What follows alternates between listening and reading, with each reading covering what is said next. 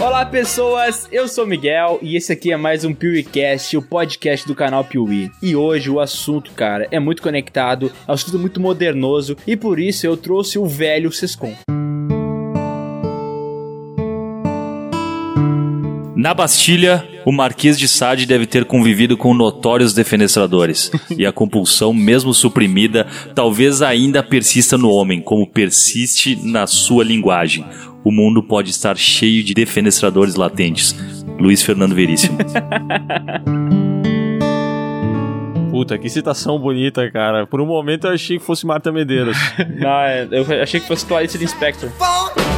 E eu sou o Léo e pra falar sobre streaming eu trouxe o especialista em Sky Gato, Bruno Valentini. Olá, pessoas! E, putz, desculpa aí, mas eu não preparei minha introdução com vídeos do YouTube hoje. Vou ficar devendo. Eita, cara. Que isso, velho? Que descompromisso. Justamente no episódio de streamings, eu não trago a porra de um vídeo do YouTube pra eu colocar na minha introdução. Desculpa, gente. É. então imita o barulho do Netflix aí, sei lá. Ficou uma merda. Pera aí, isso aí já aconteceu, hein? Essa é a pior imitação do mundo, né? Isso já aconteceu e a imitação era melhor da outra vez. É verdade. É, tinha um tundum. O que, que aconteceu? É que hoje eu tô meio rouco, eu tô com tosse aí. ó. Ah, começa as desculpas, né? Sempre aquela história. Já viu o vídeo no YouTube? É sempre assim. Ai, galera, eu não queria fazer esse vídeo, mas eu acabei fazendo. Pray for Bruno que tá com tuberculose, né? Desculpa, gente. Eu queria, queria receber e-mails dividindo pro Bruno, melhoras pro Bruno. E hoje nós estamos aqui reunidos para falar justamente sobre as 200 mil plataformas de streaming que estão disponíveis já, as que ainda estarão e a maneira como a gente consome filmes, séries e tudo mais está mudando a cada dia, cara. Onde isso vai parar? Eu quero Torrent de volta! Cadê o casar? Cadê o Emule? Cadê o iMesh? Cadê o banheiro? Que saudade de tentar baixar um filme e ver uma putaria. Não, pera. Saudade de baixar um videoclipe do Linkin Park e receber outra coisa. Não, saudade de baixar a putaria e vir o videoclipe do Link Park, né? Esse é que é o problema. Isso dá graças a Deus quando baixava um vírus e não um clipe do Linkin Park, né? Ah, que horror ter que ver um vídeo do Linkin Park. Um clipe em parque.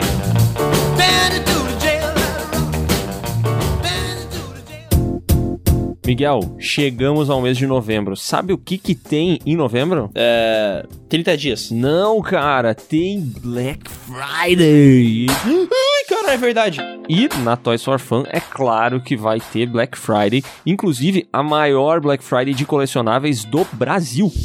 É, cara, e lá eles têm uma opção gigantesca de bonecos, action figures. A gente sabe que não se fala boneco, mas é que, cara, é tão mais fofinho falar boneco, tu não acha, Léo? Ah, o boneco eu acho que é um- uma denominação querida pros colecionáveis. É, ou talvez hominho. Hominho é bom. E é o seguinte, Léo, tem que ficar de olho na data, porque do dia 14 ao dia 30 de novembro, quase toda a loja vai estar com desconto de até 50%, velho. Cara. 50% é metade do valor, velho. É muito desconto e são mais de 500 produtos que vão estar participando dessa Black Friday da Toys for Fun.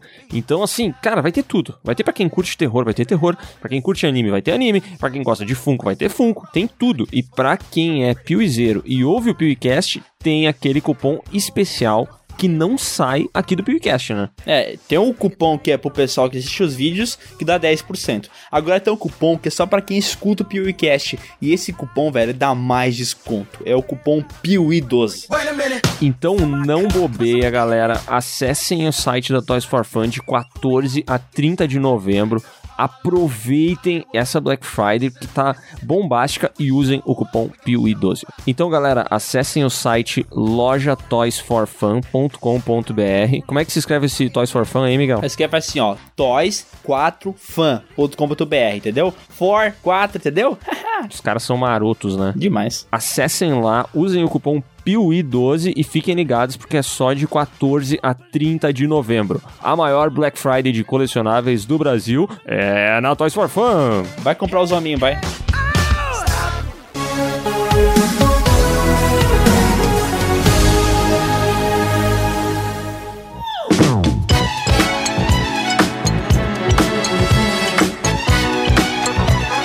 Cara, esse podcast vai explorar muito o nosso momento atual com as plataformas de streaming e também o futuro. Mas eu acho que antes de a gente chegar nesse ponto, nós poderíamos falar sobre o passado, cara, porque assim, a maneira que a gente consome filmes mudou demais, velho, sabe? E eu queria saber da parte de vocês como que vocês foram introduzidos nesse universo dos filmes, sabe? Como que vocês como que vocês começaram a curtir assistir filmes e de que maneira vocês assistiam? Eu acho que começa com os mais velhos, né? Então vai lá, Bruno. ah, vocês ficam tirando da reta, né? A primeira vez que eu vi um filme foi na televisão, eu acho, né? E foi pela, sei lá, sessão da tarde, cinema em casa, quando a gente ainda tinha que depender das emissoras pra assistir alguma coisa. E de vez em quando, quando sobrava dinheirinho no fim do mês, ia na locadora e pegava um filme que não tava na televisão ainda, né? E, e era uma frustração, porque às vezes tu queria pegar um filme específico e ele já tava alocado, tinha que esperar o cara devolver no dia pra tu retirar ele. Mas naquela época era fita cassete ainda, né? A fita cassete é a que bota no rádio, a fita VHS. Opa, desculpa, é porque eu não sou Não é especialista. do teu tempo, né? É muito louco isso, né, cara? Mas a gente não tinha controle nenhum sobre o que a gente ia assistir. Porque, tipo assim, tudo bem.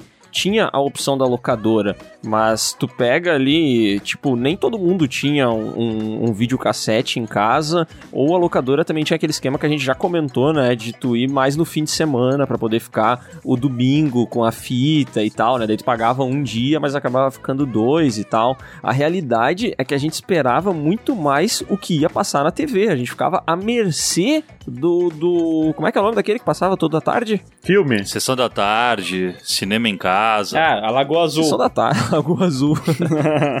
eu ia dizer isso, porque a gente não tinha como saber, é, não, não tinha como escolher o filme que ia passar, mas a gente sabia que ia passar a Lagoa Azul, né? Não, e. ah, Putz, agora eu esqueci. O Alzheimer é hoje um problema que se instala, em geral, em pessoas mais velhas. Alzheimer é complicado, né? Mas tudo bem, deixa que eu... Sim, Lembrei, lembrei, lembrei, antes que eu esqueça. Pera aí. tu disse pra começar com os mais velhos, agora aguenta, Vai, né? vai, vai, vai, vai, vai, vai, vai, vai. Batativa, batativa. Pô, vocês disseram pra começar com os mais velhos, agora aguenta os problemas de gente velha, né? Puta merda, esqueci de novo. Não, pera aí. Lembrei. Não, e nesse tempo ali dos, dos primórdios da minha vida de assistir filme, acontecia isso, né? Às vezes quando tu dependia da televisão pra assistir um filme, se tu tinha um pouco mais de grana e tinha um videocassete em casa, tu tinha que comprar uma fita VHS e se preparar, né? O filme vai passar hoje à noite, já vou deixar a fita pronta pra quando começar a gravar ele pra poder assistir quando eu quiser, né? E não depender da, da videolocadora. Eu lembro que, que eu tinha umas fitas VHS, que naquele tempo, sei lá, tinha tipo de 5, 12 horas de gravação. Aí na mesma fita tu tinha um milhão de filmes, né? Misturados com um casamento, né? casamento, festa de aniversário, né? É isso mesmo que eu ia falar, assim, né? Que às vezes no desespero ia passar um filme que tu gostava, mas tu não tinha mais fita em casa. Pega o- os eventos de família, né? Cara, eu me lembro que tinha. Existia uma. Existia uma convenção de quando tu gravava algum filme que tava passando, sei lá, na, no- na tela quente, no Domingo Maior, que tu tinha. A, a galera que sabia fazer, ela parava nos intervalos. Pô, sim. Saca? E eu, uma vez, eu me lembro que eu gravei o Jason vai pra Nova York e eu fui levar num, num amigo meu e tinha um monte de amigos da rua dele e eu não tinha, tinha cortado os intervalos e todo mundo ficou rindo de mim. Puta que problemão, né, cara? Pegou mal, né? Pegou mal, falou, caralho, olha aquele burrão Foi lá. tipo, "Ah, olha isso, ah, ficaram rindo das propagandas e tal. Eu fiquei bem chateado. Porra, pelo menos tu não gravou só os intervalos, né? É, podia ser pior. né? Podia ser pior. Mas se fosse o propaganda eleitoral no meio da- do filme, pô, daí Ô, fudeu, né? Bruno, teu pai nunca gravou só os intervalos, hein? Não, não. Meu pai, ele era expert em mexer no videocassete. Tanto que foi ele meu instrutor. Especialista na Taqui, né? Vê todos os comerciais, a porra. E quando vocês descobriram que dava pra programar o videocassete pra, Pra gravar. pra quando tu queria. Tu tá fora de casa, dava, dava. Dava? Nossa, eu descobri agora. Dava, dava, meu. Eu me lembro que era tipo assim, ah, eu tinha algum evento e aí ia passar Dragon Ball Z às seis da Puta tarde. merda. Aí eu deixava gravando e botava a programação e tal e, cara, na volta assistia. Vocês não têm essa noção de que antigamente as pessoas gravavam os filmes pra ver depois? Tipo, elas às vezes já assistiam um filme e delas gravavam pra poder ver depois. Porque, sei lá, essa parada de rever filme era uma coisa muito mais comum. Hoje em dia, como a oferta é muito maior, tu abre, sei lá, o catálogo da Netflix e tu vê um milhão de filmes ruins, obviamente. E daí tu, sei lá, tem acesso à internet, outras plataformas e tal. Tu meio que tá sempre olhando uma coisa nova, uma série. Só que antigamente não, tu era meio que refém daquelas coisas que tu já tinha visto ou do que passava na televisão e tu sempre repetia as coisas. Mas eu acho que isso é muito fruto de, da dificuldade que tu tinha pra chegar no novo, sabe? Porque tem essa questão que a gente comentou. Era a locadora, sabe? Era um negócio custoso, é, ir no cinema também. E eu sei lá, tenho a impressão que até o próprio, a própria ida ao cinema não era algo tão habitual, assim, pelo menos na minha vida não era algo tão, tão habitual.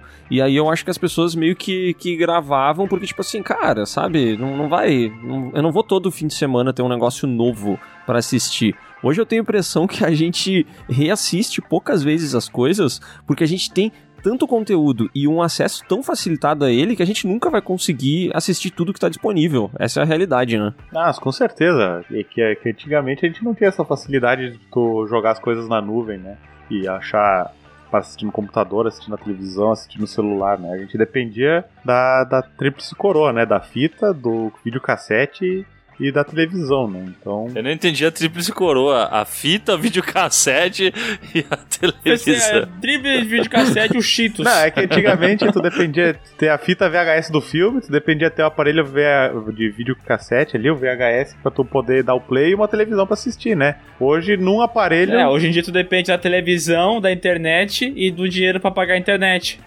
Tríplice coroa também. Não, mas é que o que eu quero dizer hoje é que, por exemplo, um celular, tu consegue assistir, um, um computador, tu consegue assistir, né? A mídia digital. E tu já tem acesso daí a todos os serviços de streaming na- em qualquer celular. Claro. Eu tenho uma sensação que antigamente era tipo assim, eu não sei como é que era pra você, sabe? Mas eu, o tipo, a Globo era a grande transmissora de filmes pra minha vida. E a, a, a Band, o SBT e a Record, eles eram os grandes transmissores de filmes do Steven Seagal, do Van Damme e de terror pra minha vida. Que eram as únicas coisas que não passavam na Globo. Filme mais B, né? É isso, cara. Tipo assim, novidades, Globo. O resto, nessas outras emissoras, tá ligado? Sim, faz sentido. E cara, agora que tu falou de novidades, isso me lembrou de uma das melhores sensações que eu tinha, sabe? Final do ano é uma parada que, sei lá, quando tu é criança, o final do ano é mágico, né? Parece que as coisas são maravilhosas e a sensação de trocar de ano, final de ano, festa, férias, tudo é incrível. E daí quando eu tava assistindo televisão, sei lá, em, em dezembro, e começava a passar aquele, aquela, aquela propaganda dos filmes que iam passar no ano seguinte, lembra disso? Sim. Quando a a Globo anunciava as propagandas. Sim. Sim, sim, fazia, fazia um, um resumão do que ia rolar, né? Cara, eu ficava muito animado, velho. Eu via aquela, aqueles trailers e falava, meu Deus do céu, finalmente vou ver esse filme. Sim, cara, porque tu não só era refém da, tipo, do que ia passar na TV, como tu não sabia o que ia passar na TV, velho. Tipo assim, de um dia pro outro, tá ligado? Tu- o único lugar que tu descobria era assistindo TV, né? Tipo assim, no meio da novela das oito, ia passar a programação do dia seguinte. E aí no fim do ano tu tinha essa parada que era tipo assim muito legal pra quem curte filme, porque eles iam mostrar toda a programação. E aí tu pensava assim, caraca, eu não acredito que eu vou assistir Rambo 3 lá em setembro, daqui tipo oito meses, tá ligado? Aham. É que, é que o acesso ele era muito esquisito, né, cara? Porque lembra que existiam uns livrinhos de guia da TV. Sim. Só que ninguém tinha isso aí, saca? Ah, e aí tu tinha, tu ia saber que ia passar um filme porque tu viu a propaganda assistindo, ah, assistindo esse canal. Só por isso tu sabia que, sei lá, domingo ia passar o filme. Cara, tu viu a propaganda assistindo o Gugu, né? Que era o que a gente É. assistia nessa época. Eu me Tipo, lembro que eu me lembro que um dia eu tava na é um filme que tu adora, Léo, eu tava pra assistir Os Fantasmas se Divertem e eu cheguei de noite depois Tiração, merda. Putz. No domingo maior, eu, fui- eu liguei a TV e falei pra mãe, não, vai passar agora. E ela me falou, não, passou de tarde. Cara, Eu errei, saca? Ah, caraca, que velho. dor, velho. E esse bagulho de anunciar o filme que ia passar, muitas vezes poderia ser triste também, né? Porque se tu tava no SBT e tu tava assistindo qualquer coisa lá e aparecia um, um trailer do que. Trailer não, como é que é a palavra? Propaganda, né? Do, do filme que que ia passar de noite. Cara, de 10 vezes que isso acontecia, 3 era a seguinte propaganda: Romeu tem que morrer. Jet Li teve seu irmão morto pela máfia. Eu prometi à minha mãe que cuidaria do meu irmão caçula. Agora, segura a bronca. Você me deixa ir e eu deixo você viver. Vai ir na frente dele? Ele disse que vai me deixar viver. Ah, não faz isso. Acabe com esse desgraçado! O cara não dá pra brincadeira. Romeu tem que morrer. Nesta terça, 11h15 da noite, no Cine Espetacular. Caralho, velho, que ódio desse filme, velho, que passava todo dia, mano. É, cara, essa era uma época de muita reprise na TV, né, velho? Tanto que a gente tem esses filmes que são famosos porque eles passaram um milhão de vezes na TV. Eu não consigo entender qual que era a cena com o Romeu ter que morrer. Eu acho que o Silvio Santos pagava muito pau pra aquele filme. Não é possível, velho. Que era toda hora. Cara, pensa o Silvio Santos em casa, né? Hora livre, ele sentadão no sofá assistindo o Romeu tem que morrer toda semana, né? O cara é fissurado em Romeu tem que morrer.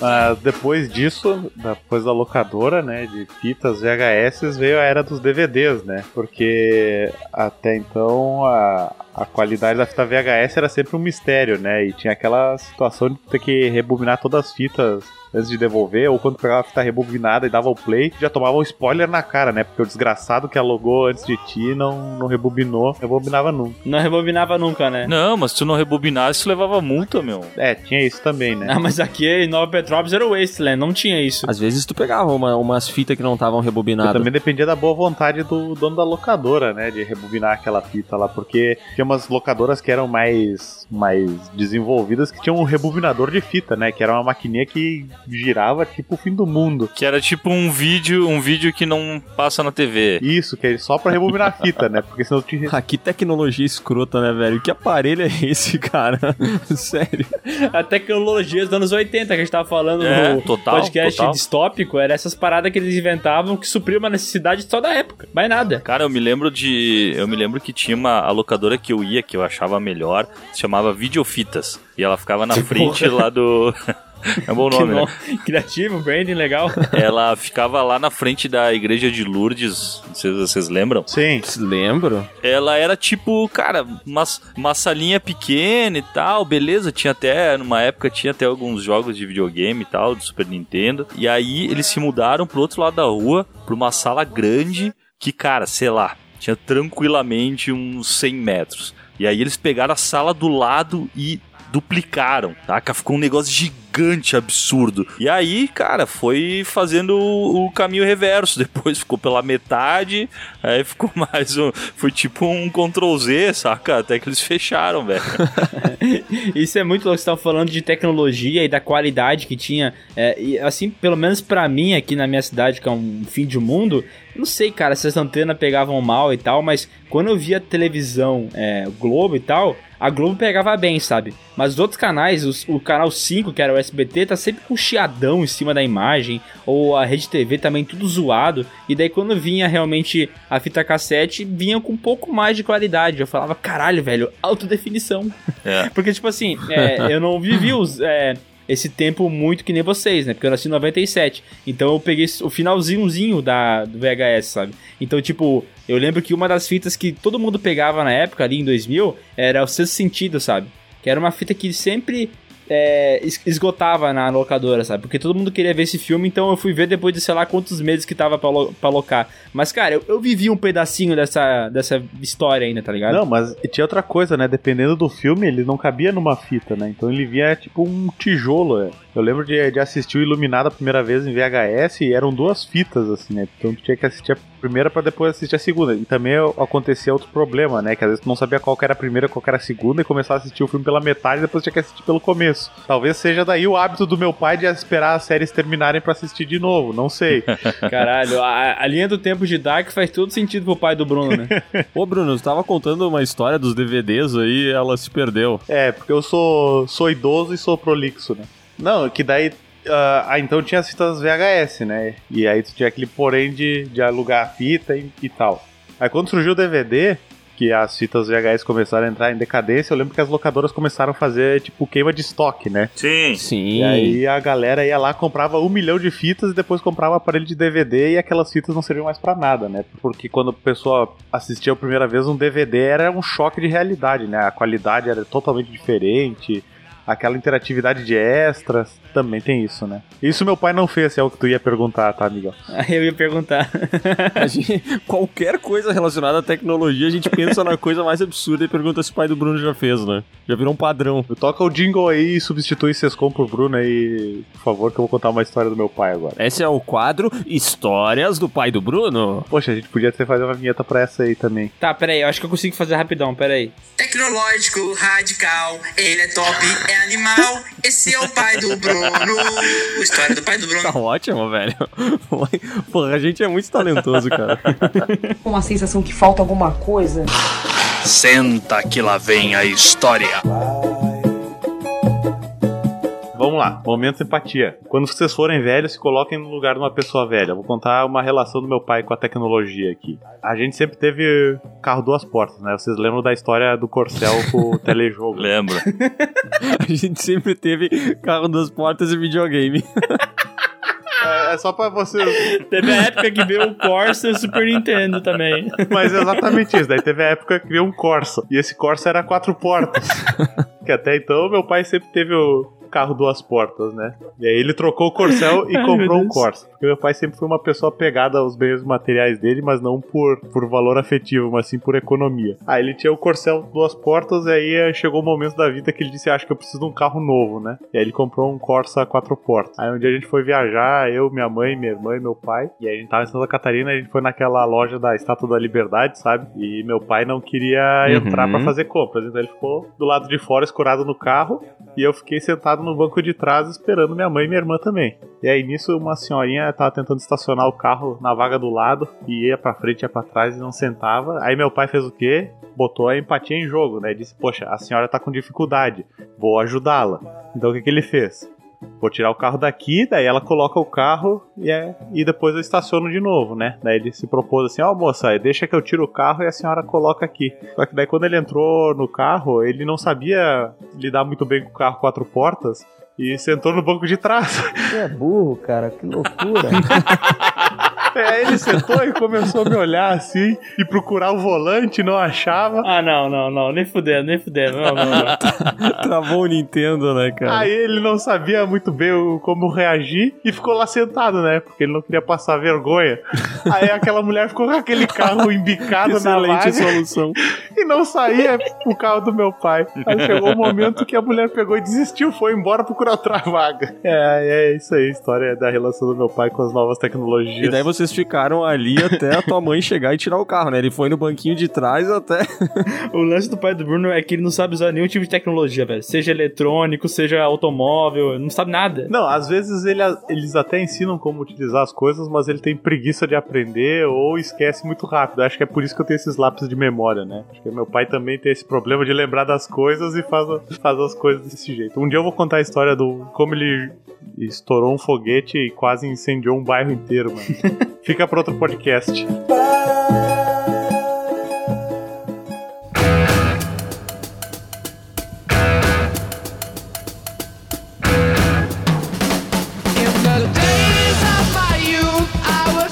Queria entender como que a gente saiu da locadora e veio parar no pai do Bruno sentado no banco de trás do Corsa, velho. Isso faz todo sentido, cara. A gente tá falando de como a tecnologia evolui, sabe? A gente saiu do, do videocassete pro DVD, daí chegou no streaming. Cara, vai ter uma, uma hora, uma época que a gente, a gente se acha muito bonzão por manjar a tecnologia hoje em dia. Mas vai ter uma época que a gente não vai manjar. Ele vai ficar defasado. É, o caminho pro Bruno tá quase lá, porque o Bruno é um idoso já, né? Então, tipo, daqui a pouco ele não vai nem conseguir ligar o celular, velho. Ele vai tá, sei lá, comprando um Corcel e vindo um celular junto. Sei lá como é que é. Eu tenho muito medo desse negócio de tecnologia, porque, tipo, meu pai, cara, quando eu era criança, ele era o campeão desses cabo RCA aí, sabe? Esses áudio e vídeo. Ele manjava todas, cara. Era o plug vermelho no, no engate vermelho, era o plug branco no engate branco. Ah, não precisa conectar esse. Que difícil isso, hein? Nossa, o próprio Steve Hawk da tecnologia de DVD, Era hein? tomada, o fio na tomada, era botão de power. É que meu pai é daltônico, né, meu? Por isso que eu tô...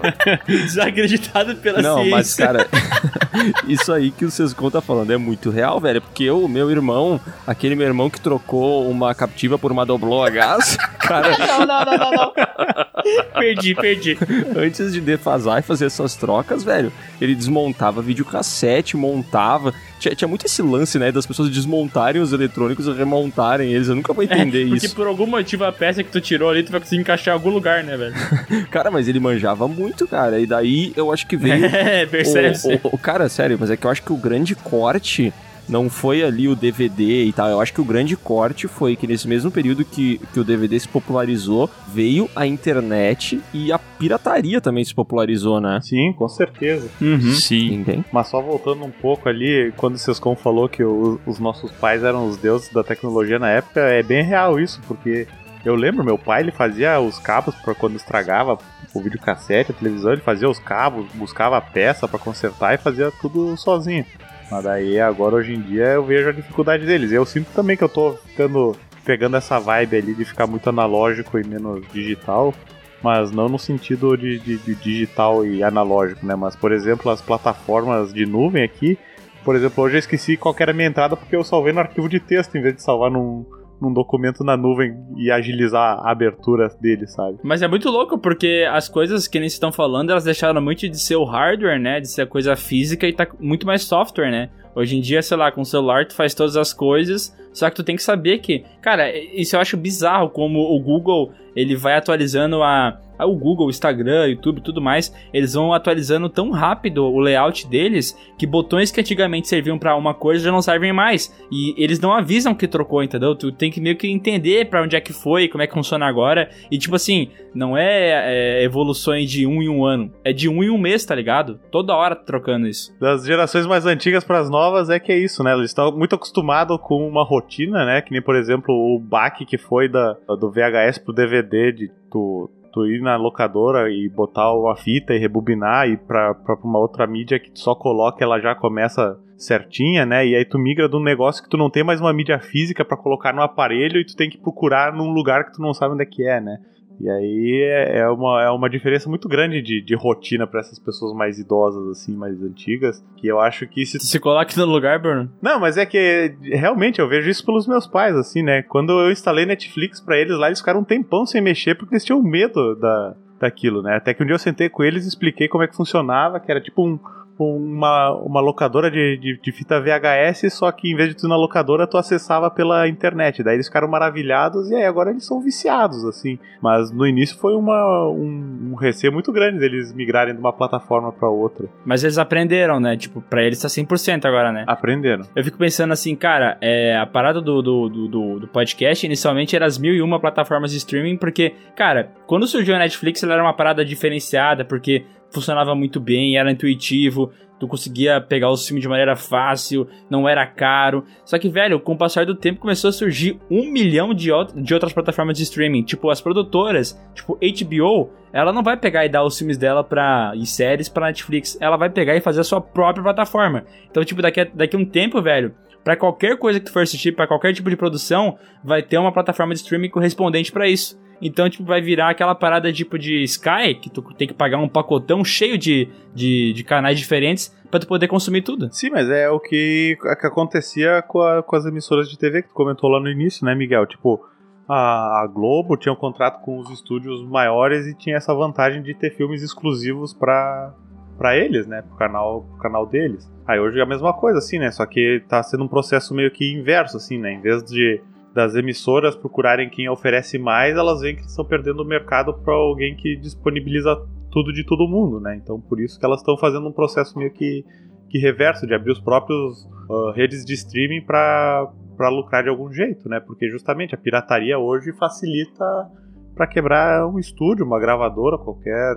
ah, serviço desse tipo, né? Porque tu tem algo lá na nuvem, tu pega uma pessoa meio hacker que consegue tirar a criptografia daquilo disponibilizar para uma pessoa e aí dessa pessoa viraliza, né? Então acho que as plataformas de streaming estão surgindo para tentar dar uma amenizada nisso aí. É, e é um belo jeito de acabar com a pirataria também, né? Tipo, pensa, é, é, que nem o Léo falou que a grande virada né, da internet na vida das pessoas foi antes de streaming, de plataforma de streaming, foi exatamente esse lance do torrent, né? Cara, facilidade de tu pegar, acessar um filme na internet, baixar ele, assistir na televisão pelo pendrive ou no próprio computador, cara, faz com que ninguém queira sair de casa para alugar um filme, né? E foi por isso que essas grandes locadoras, tipo a Blockbuster, faliu, né? Os caras eram, tipo, nos anos 90 eram imensos. Os caras tinham, sei lá, bilhões que eles geravam por ano. E hoje em dia ela nem existe mais, né, cara? Mas é, é, engraçado também, porque em Porto Alegre eu me lembro que tinha uma locadora, talvez o Bruno saiba ou o Léo saibam me dizer qual que era,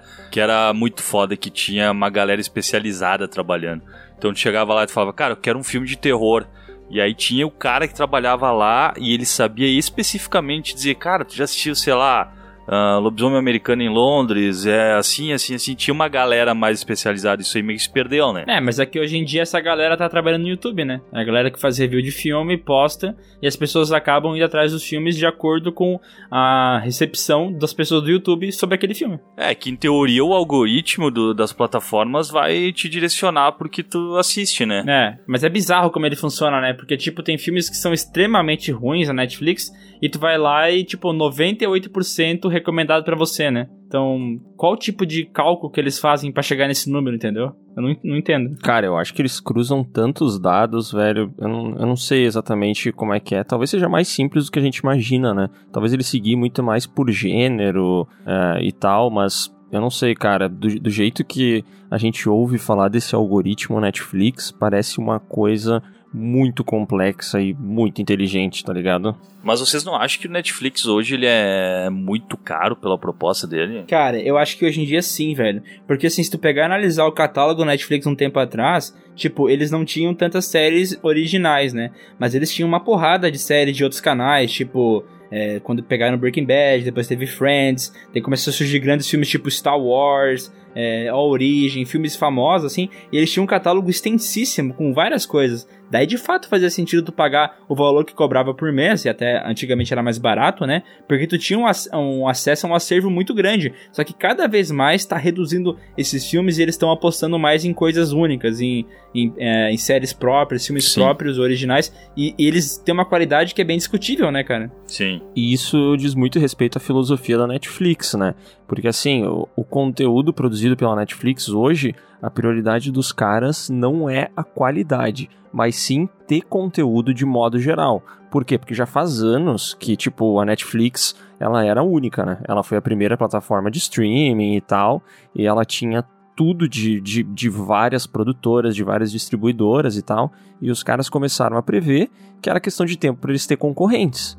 Então, o que, que eles vêm fazendo já há um bom tempo? Tipo, vamos produzir muito conteúdo para que, sabe, vai chegar um dia em que se todo mundo tirar tudo daqui, a gente vai continuar sendo uma plataforma foda e com muita coisa. E eu acho que eles investiram tanto em volume, mas tanto, que agora tá, chegou o momento de dar uma repensada assim do tipo, não, peraí, talvez seja melhor em vez de lançar 100, eu lançar 50 e, e, e, dedicar um pouco mais de tempo e grana para essas paradas, tá ligado? Eu acho que eles já chegaram no momento de repensar isso. Mas, cara, e, e que nem a gente falou sobre esse negócio das mil e uma, né? A gente vê que tá, surgiu a HBO, né? E a HBO tem lá o catálogo deles de séries, que tem séries muito boas, né?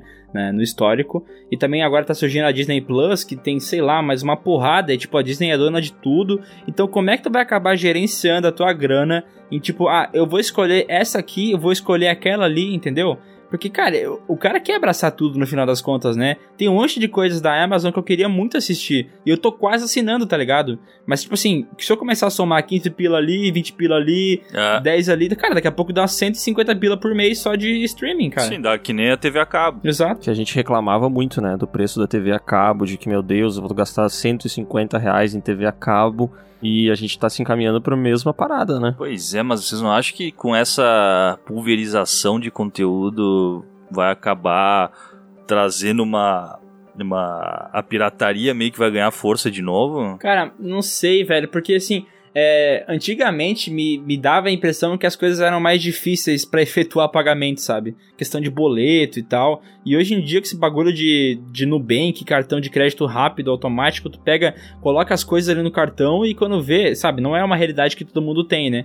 Mas é uma parada que fica tão a mão na roda que, cara, tem coisa que eu assinei que eu nem percebi, tá ligado? Por exemplo, eu tô pagando o PSN Plus, que é um serviço da, da PlayStation pra tu poder jogar online e tal. Sim. Cara, faz mais de três anos e eu nem, nem percebo onde é que entra a fatura, vou pagando assim, sabe? Eu meio que não sinto, sabe, a parada. Mas se fosse, tipo, sei lá, 10 plataformas de streaming diferentes, daí, pô, é um valor maior, né? Considerável. Junta as coisas, né? É, eu acho que esse lance. Ah, só um comentário. Esse negócio que o Miguel falou é muito real, né, cara? Eu recebo uma vez por ano no celular a notificação da cobrança da PSN, que nem tá no meu cartão de crédito, tá no cartão de crédito da Bruna, tá ligado? Ela aparece do nada e daí eu, putz, cara, preciso cancelar isso. Aí depois de um ano eu recebo de novo a notificação, penso igual e eu nunca cancelo a parada. Uhum. É foda, né? Às vezes pela comodidade, preguiça das coisas, tu acaba deixando ali, né? Tipo, eu vejo a Disney Plus surgindo, chegando aí e conquistando, cara eu com certeza vou querer assinar ela, até porque a gente produz conteúdo para YouTube, podcast e tal, a gente tem que ter essas paradas, né? Como é que tu vai ficar fora disso, né? Ah, mas aí também vem a parada, eu acho, do da relevância das produções originais, né? Querendo ou não, a Netflix, ela conseguiu ter uma boa sacada. Eu acho que ela se perdeu completamente quando ela, quando ela privilegiou a quantidade com relação à, à qualidade mas hoje, falando sobre pirataria, que tu tinha comentado, se isso não vai começar a voltar e tal, eu acho que vai, cara, porque hoje tem, por exemplo, eu assino o Amazon Prime mas eu não quero mais assinar a Amazon Prime, porque o que tem na Amazon Prime que eu gosto é The Boys. Eu não uso o Amazon Prime para mais nada, cara. E se é para eu assistir um filme, eu não pago uma plataforma de streaming para ter filme, tipo assim, sei lá, para assistir a origem, entendeu? Eu não pago uma plataforma de streaming para isso, cara. É, esses tempos nós estava no YouTube, né? Daí tu tipo, postou um vídeo e o, o filme que a gente falava no vídeo tava sendo anunciado para alugar no YouTube, né? E tu comentou, cara, 7,90 eu acho que era o filme, né? É, eu acho que era esse valor, sim. É, daí tu comentou, putz, se fosse uns 13,90 eu acho que eu pagava para assistir esse filme, né? E fico pensando, será mesmo assim que é o valor que define essas coisas? Que eu tu acho faz que sim, ou não? Cara, eu acho que sim. Porque eu tenho, por exemplo, não é não é streaming, né? Mas que nem eu tenho o plano da, do Google Drive. Aham. Que, cara, é R$6,90 por mês pra eu ter um puta espaço lá e tá tudo certo.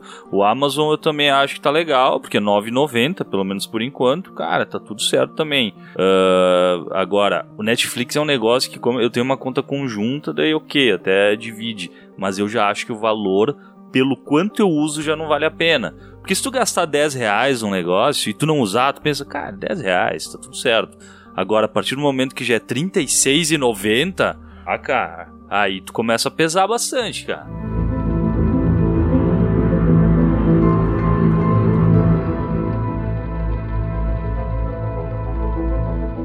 Vocês acham que a Netflix tá cara pelo que ela entrega?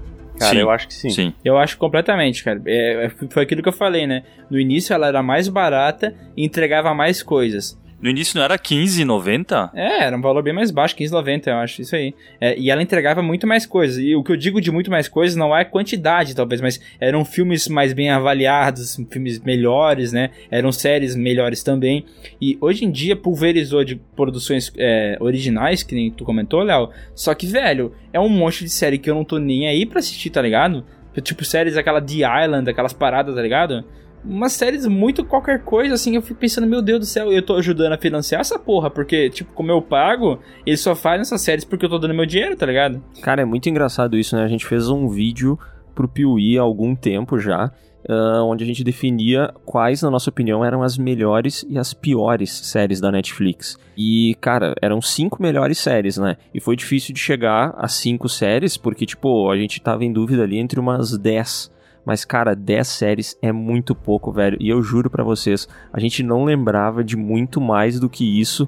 Que era tipo assim, bah, que baita série, tá ligado? Não tinha mais do que isso, cara. É, e quando lembrava, falava assim, nossa, é muito bom, mas tal coisa, tal coisa, tal coisa, né? Cheio de ressalvas, assim, porque no final das contas, é, é, tipo, é tanta coisa acontecendo lá que parece que eles não fazem nada com primor, sabe? Não, eu eu fiquei pensando agora que é bizarro isso, né? Porque ao mesmo tempo que 10 séries boas é muito pouco, se tu vai analisar outros canais e outras plataformas de streaming e tal, é difícil, né, cara, chegar em 10 séries boas. É, se bem que é, tu, tu ficou falando isso, eu fiquei pensando na HBO, né? Que sempre quando eu falo de série, a primeira coisa que eu penso é HBO.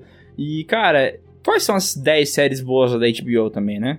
Pode citar aí, sei lá, Sopranos, Pacific. De todos os tempos? É. Ah, The Wire, Sopranos, Game of Thrones. Game Game, of of, Thrones. Thrones, Pacific, Ah, Chernobyl também achei legal. Chernobyl, Band of Brothers. True Detective. ah, cara, tinha Oz também, antigueira. Tinha, é, tinha True Blood, que era legal. Tinha aquela. Eu não curti, mas uh, teve um hype, aquela The Westworld. Ah, achei legal. É, essa é boa também. Bom, mas a gente tá falando de uma emissora que tá na HBO, na, nos Estados Unidos desde os anos 70, né? Sim, sim, eu acho que a questão é que o, a- o problema da Netflix é que eles nos entregaram conteúdo. Eu nem tô falando de produção própria, tô falando tu entrou ali, o, que, o catálogo que tu tem. Eles nos entregaram um serviço muito bom por um preço bom.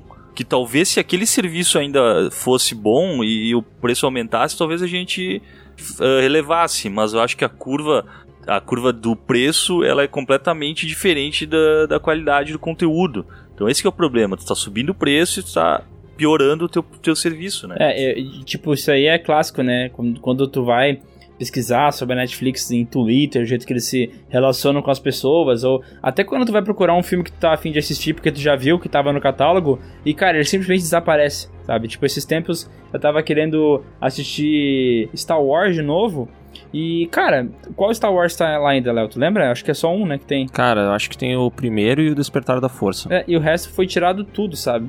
E, cara, são filmes grandiosos, assim, tipo, são filmes que fazem talvez o cara assinar um, um, um, um, um streaming, tá ligado? Que tem um renome e tal. Mas daí os caras começam a tirar tudo, velho, começam a deixar só o que é original. Eu não sei se é o que é original é, consegue me segurar, entendeu?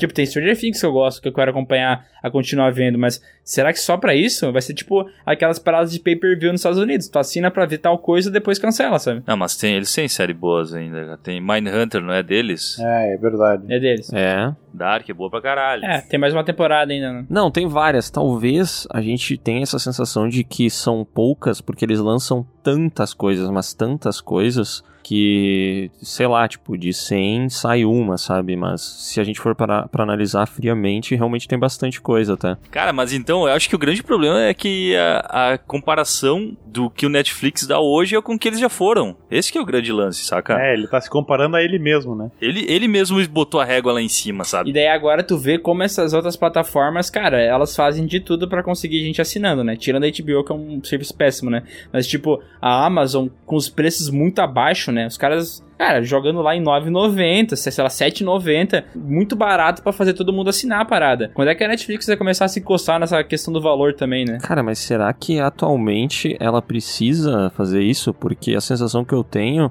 é que de todas essas plataformas de streaming que já surgiram, tem, sei lá, tem aquela Hulu, que a gente nem tem acesso aqui no Brasil, tem o Amazon Prime, tem HBO Go, tem várias delas. Eu acho que nenhuma faz frente à Netflix, cara. De verdade, assim, a ponto de a gente nem comparar uma com a outra tanto, tá ligado? Tipo, eu, eu não cogito hoje cancelar Netflix. Mas agora, cara, o meu Amazon Prime, eu tô perdendo tempo por não ter cancelado. Isso aqui. Mas tu não acha que daqui a um tempo vai começar a pesar? Porque, cara, não lançou ainda, mas a hora que chegar a Disney Plus, uh, amigo, daí sim, velho. Daí eu acho que a Netflix vai levar um baque, porque, cara, a, que nem a gente falou, a Disney tem tudo, cara. Os caras são donos de tudo. Então, tipo, eles já vão ter o monopólio de uma porrada de filmes e séries. E mais do que eles for produzir é mais ainda. Então, cara, ou tu assina as duas ou a Netflix perde, perde clientes, cara. Eles estão fazendo apostas muito interessantes, né? Porque, primeiro, assim, os caras vão botar uma grana violenta nas séries deles. Segundo, eles têm o- esse, esse benefício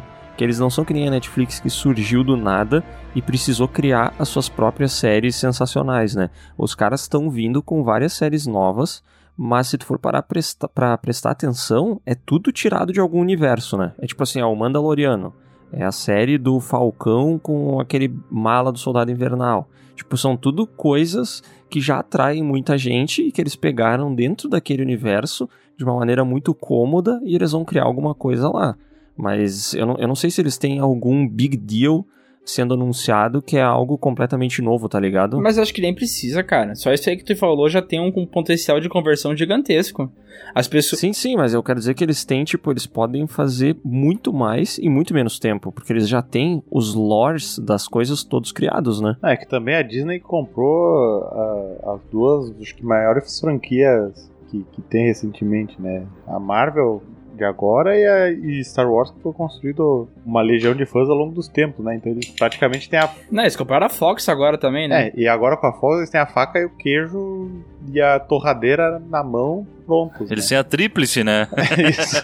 A tríplice coroa. É, tudo, tudo se encaixa cedo ou tarde. Mas vocês acham então que hoje a Netflix talvez ela esteja surfando na onda de ser a líder do mercado, tipo a Globo? É, eu acho que sim, até porque a gente não falou muito da história da Netflix, até porque esse podcast aqui não é da história da Netflix, mas como eles começaram a parada, eles estão mais tempo no mercado, eles têm essa parada de branding e tal, deles ser com... Eles criaram um mercado, Eles né? criaram um mercado, então, tipo, aqui naquela história lá, que eles não estão surfando a onda porque eles criaram a onda, né?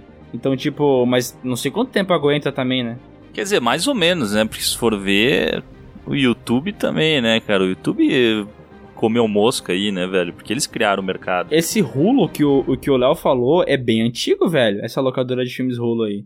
Eu lembro que, sei lá, tipo, no Play 3, quando eu comprei, isso foi em 2010, sabe? Eu, eu lembro de ter já o, o iconezinho do Hulu lá, só que não tava disponível no Brasil, ah, né? sim, mas tem outro que tem disponível no, no- nos Play, não é? O- Sparkle, uma coisa assim, não é? Não, tinha o Crackle. Não existe mais, né? É o Crackle. O Crackle existia hoje. Não existe mais? Não, eu fui procurar esses tempos também que eu tava afim de assistir um filme que eu imaginei que só tivesse lá.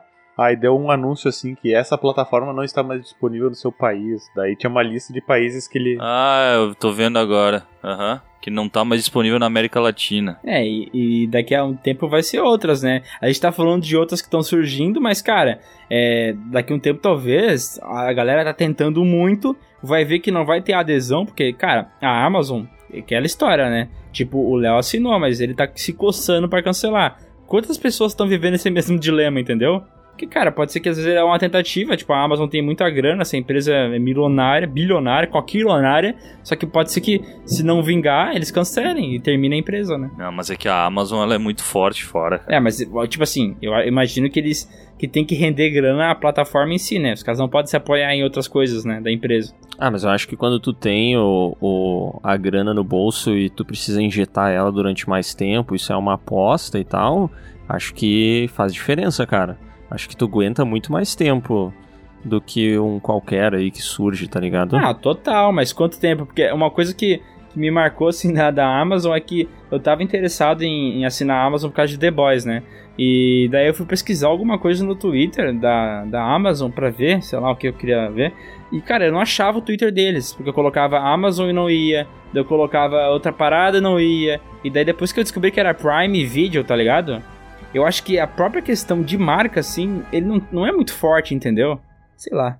O nome em si, eu não sei. Não, eu te entendo, eu te entendo. Eu acho é um nome que não é tão gostoso quanto o Netflix, né? É, a Netflix, eu não sei, parece que quando tu entra no Twitter dos caras, a relação que eles têm com o público, como a marca se desenvolveu, virou tipo, sei lá, uma coisa do linguajar popular, tá ligado? Os pais do Bruno conhecem a Netflix, tá ligado? E, e não, não falando mal deles, né? Mas eu digo que é uma coisa que abraçou muito a cultura, né? Popularizou demais, né? Sim, e até eu acho que é por isso que a, que a Netflix, mesmo estando com o catálogo como tá hoje e o preço que tá cobrando, ela conseguiu fidelizar muito bem as pessoas, porque eu não imagino meus pais migrando para outro serviço de streaming porque vão ter aquilo que eu falei antes, né? Todo o processo de adaptação a uma nova plataforma para eles vai ser vai ser bem penoso assim, tipo, para se acostumar e tal. Já estão acostumados com aquilo, eles preferem continuar do jeito que tá, sabe?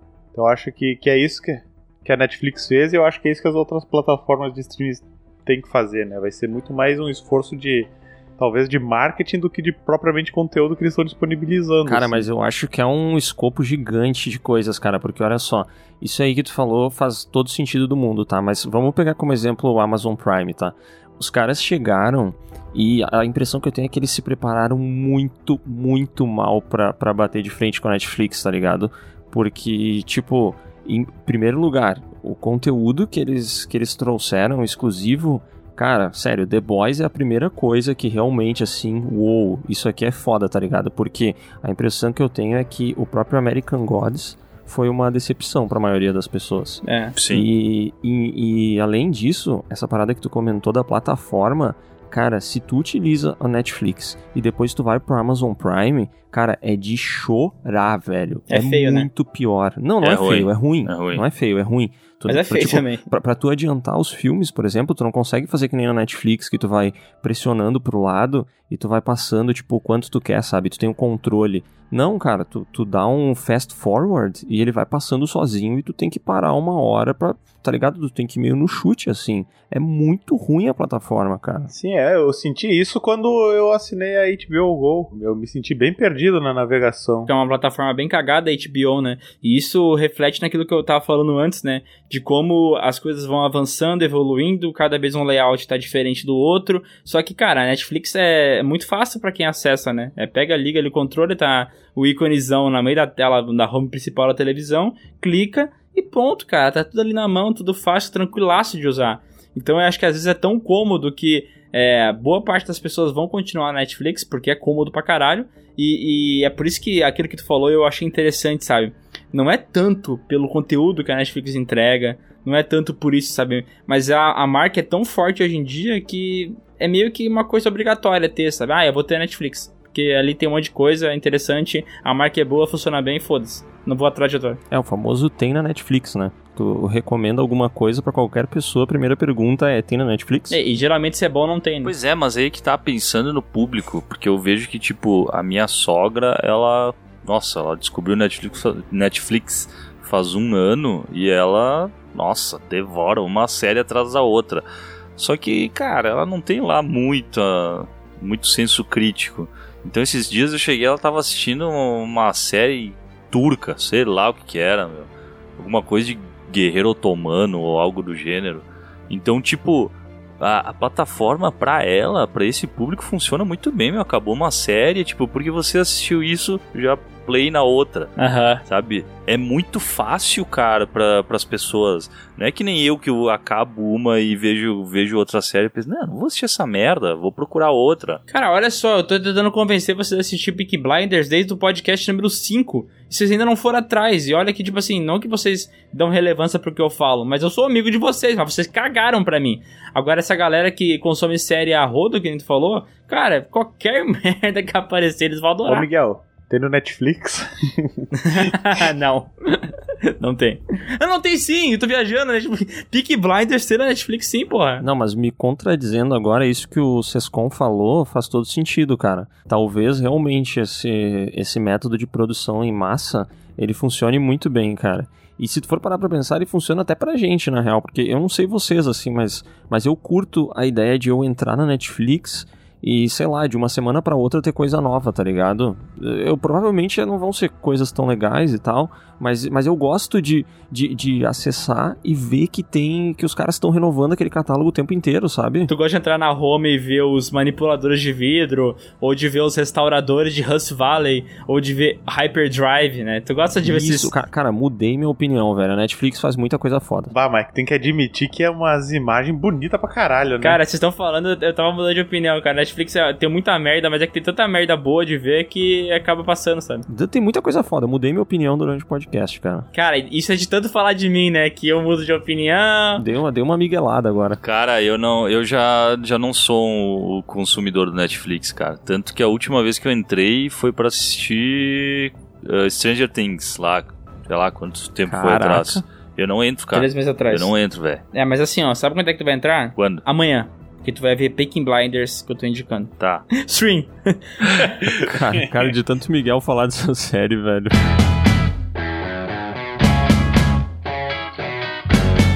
Mas, meu, então falando, eu sei que a gente tá falando quase que só de Netflix, mas e, tipo, quais outras plataformas de streaming vocês consomem? Que não seja só de filme. YouTube. Spotify. É, YouTube, Spotify. Não, eu só tenho esses aí. Eu só tenho assinado YouTube, Spotify. Sp- YouTube não tem assinado, né? Mas ele tem a, a versão premium também, né? Que eu não sei quem que usa essa porra, mas tem. E Netflix. E eu não tenho assinado a Amazon, mas tenho curiosidade. E com certeza quando surgir a Disney aqui no Brasil, essa eu vou assinar. Cara, o Sescom comentou um negócio durante o podcast que passou batido. Mas o YouTube, cara, ele rachou demais, velho. O YouTube ele é muito mestre em perder oportunidades, né, cara? Porque, na real, foram eles que criaram a parada do, do streaming e tal. Eles Todo estão aí há muito mais tempo, cara. E eles não aproveitam nada e eles lançam um monte de coisa ruim, velho. Eles lançam as paradas, parece que tudo, tudo estilo assim, sabe? Quando eu entro no mercado só pra tentar fazer dar certo, mas eu nem pensei direito essa parada. É, YouTube, todas as mudanças de plataforma que eles fazem, o jeito que eles agem, é tudo contra-intuitivo, né, cara? Sei lá. É muito contra-intuitivo, cara. YouTube Gaming, fracasso total. Esse YouTube Música agora, cara, eu não aguento mais receber notificação do YouTube Música me pedindo pra experimentar ele. Não vou experimentar, velho. Depois ele ainda teve essa parada do YouTube Red, que é o serviço premium, que eles produziram conteúdo. Eles tiveram a ideia de produzir conteúdo com quem já é produtor dentro do YouTube, né? Então eles lançaram várias minisséries com esses caras. Nenhuma, velho, nenhuma deu certo de verdade. O que chamou atenção foi justamente a que não tem nada a ver com a plataforma e com produtores de conteúdo, que é o Cobra Kai. Isso aí muita gente assistiu e falou bem. Sim. Mas também foi só uma no meio de várias coisas que eles podiam ter feito, né? Exato, e agora a impressão que dá é que o, o Disney Plus parece,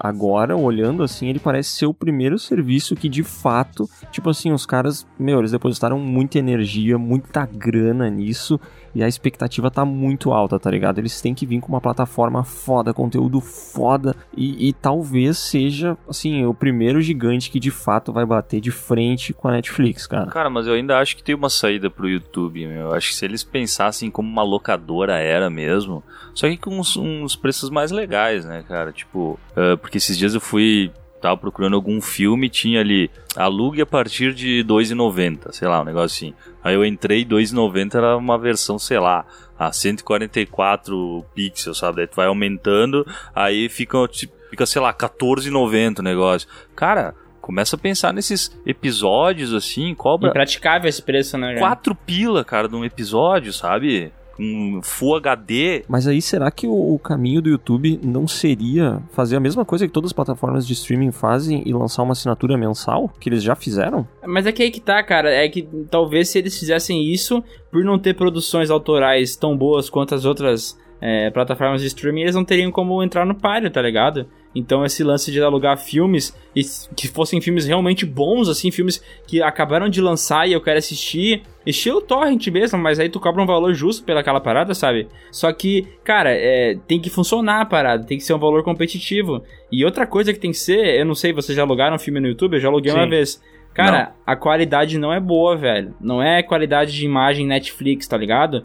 Eles têm uma compressão de vídeo da própria plataforma, do próprio player, tá ligado? Que não é bom, sabe? É, tu vê o buffer da imagem se carregando e, e tu compra em HD, mas não, não tá entregando o máximo de qualidade que tu espera de um filme, sabe? Ah, talvez eu acho que o YouTube tenha dois públicos, né? O pessoal que assiste e o pessoal que produz conteúdo. Então talvez eles não se preocupem muito em, em sei lá, em criar essas plataformas que, tipo Netflix, porque eles devem monetizar de outra forma, com anúncio em vídeo de, de canal, tipo anúncio no Piruí, sabe? Sei lá, não sei, tô viajando aqui.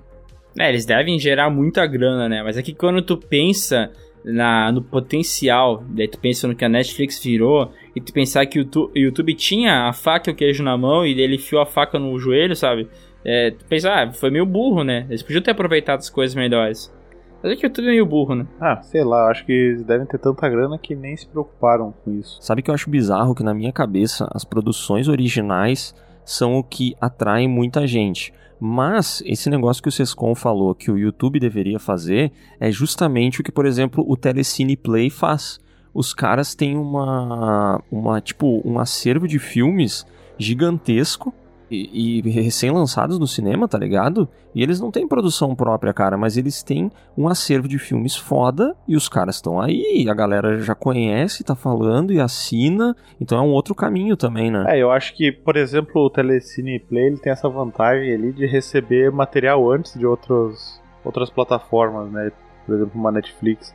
Acho que como tem contato mais direto com a produtora, talvez eles tenham essa facilidade de receber filme antes, então eles saem na frente também por isso, né? É que é o que acontecia, por exemplo, na época da, dos filmes na TV, né? A emissora que tinha mais grana pra bancar e trazer o, o pessoal pra perto é a que tinha a prioridade na, na exibição do filme, né? É, mas aí eu acho que, que, que nem estava falando, que tem uma diferença bem grande entre o público, tipo a gente, e o público, a tia, a, a sogra do Sescon, tá ligado? Que curte as paradas e acompanha as paradas de formas diferentes. Pra gente, uma plataforma tipo a Telecine Play faz mais sentido, né? Porque a gente gosta de ver filme que a gente considera bom, né? Coisas mais bem feitas, sei lá.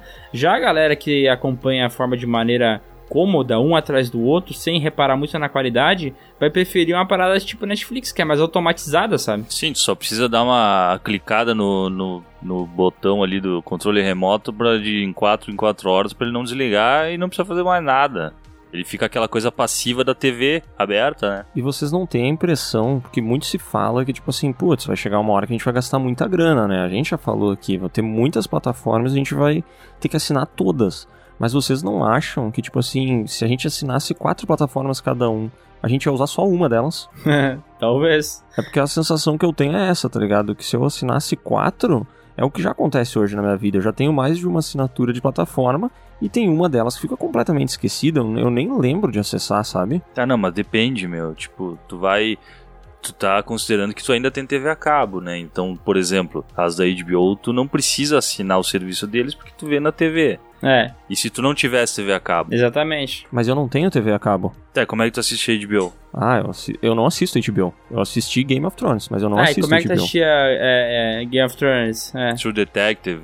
Tá, peraí, Game of Thrones ou True Detective? As duas? Qual- Qualquer uma das duas? Não, Game of Thrones. Se tu não tinha TV a cabo, como é que tu tava assistindo a série?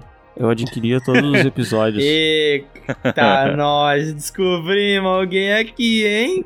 Cara, eu adquiria Na verdade, todos. tinha um backup dos episódios que uma pessoa precisava ter um lugar pra armazenar e tu cedeu espaço, né, Léo? Exatamente. Ah, compartilhamento de arquivos. Fazendo bem. Aham. Faça o bem para receber o bem. Tá, mas aí é que tá, meu. Eu acho que tu. Eu entendo o que tu tá falando, mas tipo, se tu precisa. Se tu quer assistir a coisa- algumas coisas, por exemplo, The Boys, talvez tu assine só pelo mês que eles lançaram, então. É, o lance do pay-per-view que eu falei, né? É, Sei lá. talvez tu faça isso, cara. É o lance do, da HBO na época de Game of Thrones, né? Porque eu cheguei a assinar a HBO pra assistir Game of Thrones. Aí eu tive um puta problema porque eu tentei assi- assistir online, entendeu? E foi horrível, mas isso foi, foi antes, não foi durante o caos da última temporada, sabe? Eu nem peguei essa fase. Nessa fase da última temporada, eu já estava adquirindo um episódio por um Adquirindo. em outros lugares. Numa Bahia, né? Dos piratas. né? Mas, tipo, eu ouvi toda a reclamação da galera que tentou assistir online e não conseguiu. Sim, é um problemaço, né? Porque eles têm que segurar, não dá pra a galera tentar assinar um negócio, tu tentar assistir na, na estreia e, sei lá, o servidor não dá conta. É um problemão isso aí. Cara, isso aí ficou muito famoso e com certeza manchou a imagem, né?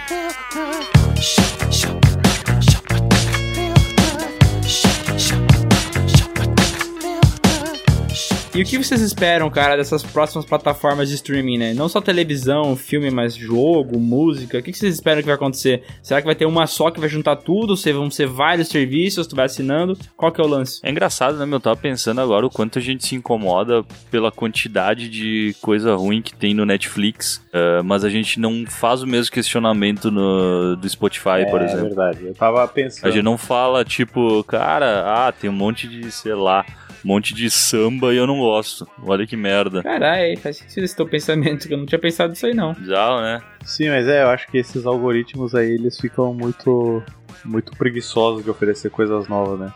Ah, mas no futuro, o que, que eu espero? Cara, eu acho que eu, as- o tipo de conteúdo que eu consumo, por exemplo, vídeo, música, eu acho que já tá, com, já tá bem, bem representado, né? Com a Netflix e com a Amazon, enfim.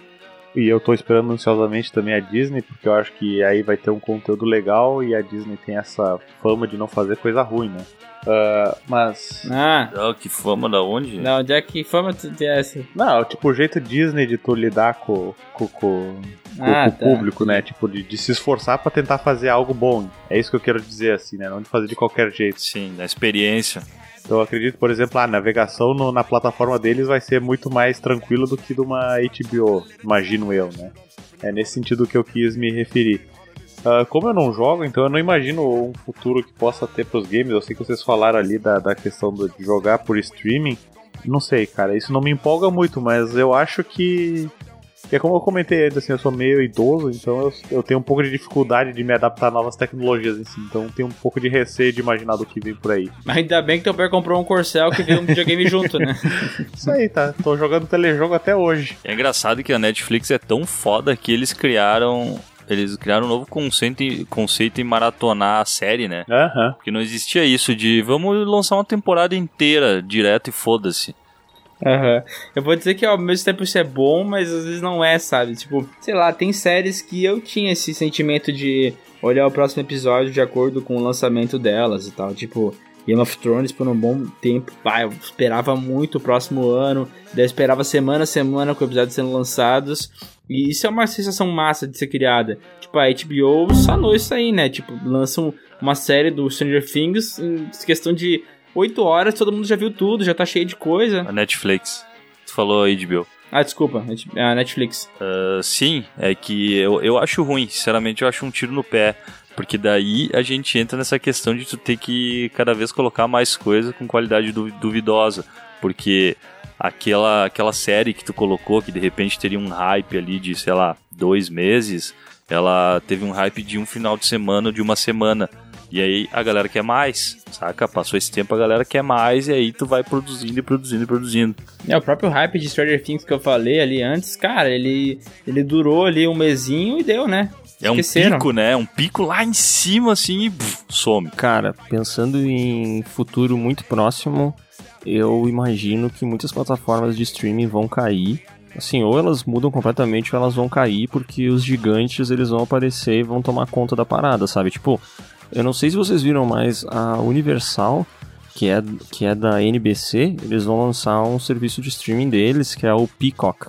É, cara, eu não consigo nem eu não consigo nem imaginar, velho, um serviço de streaming da Universal. Assim, ou eles produzem coisa pra caramba ou vai dar muito errado, tá ligado? E o que eu espero mesmo do futuro do streaming é que um dia um filme ele seja lançado simultaneamente no cinema e no serviço de streaming, velho. Eu ia achar isso bizarro, cara. Acho que podia mudar o mercado pra caramba. Ousado, é, mas eu gosto de comer pipoca do cinema, cara. Não faz isso. É, aí tu mata o cinema. velho. Uma- Cara, eu vou dizer uma coisa, hein?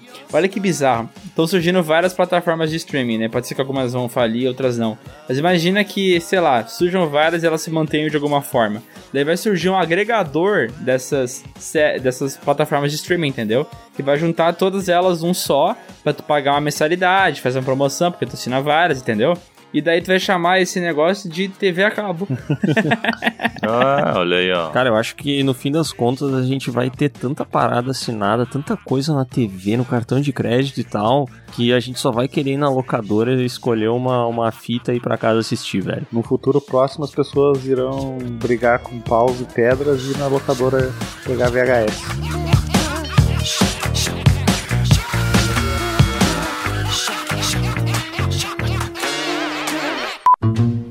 Cara, mas vocês não, vocês não veem os pais de vocês tendo muita dificuldade com as tecnologias, vocês não têm medo de ficar assim também, Ah, velho? eu tenho. eu tenho, cara. porque Sim, cara. Quando eu vejo as certeza. coisas que meu pai compartilha no Facebook, eu fico com medo, velho. Que esse tempo ele compartilha uns negócios muito, tipo, ele é muito política, sabe? O meu pai, ele só, ele só tem dois heróis na vida dele, cara. Jesus e Sérgio Moro. E daí é muito foda, cara. As postagens dele é muita vergonha, tá ligado? Que daí ele arruma uma briga com os caras que é petista, sabe? E ele fica Aham. respondendo nos comentários, velho. Não para.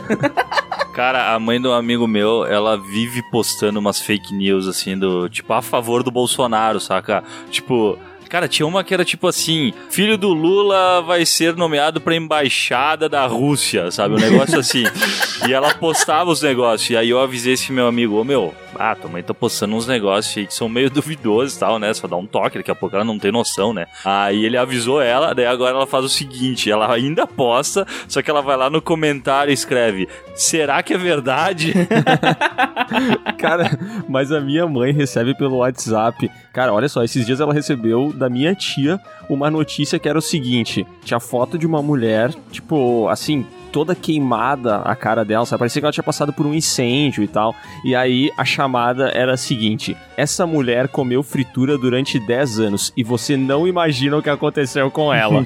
e daí, cara, eu chego lá no dia seguinte, a minha mãe diz assim: eu chego lá, minha mãe que costuma fritar um bife com meio litro de óleo, cara, só uma gotinha na frigideira. Uma gotinha na frigideira, tá ligado?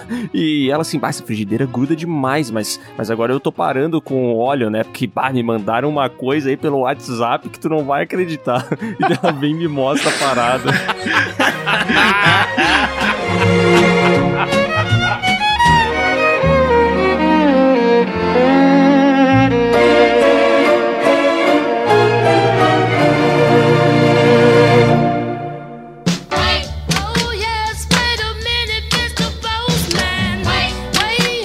vamos agora para nossa já tradicional leitura de e-mails. Só que hoje não tá tão tradicional assim. Na verdade, hoje tá defenestrante. Porque o Léo, cara, tá no Rio de Janeiro e daí eu tive que chamar o Maurício Sescon pra fazer a leitura junto comigo. Será? Será que é realmente o Maurício Sescon ou é o Léo que tá aqui, hein?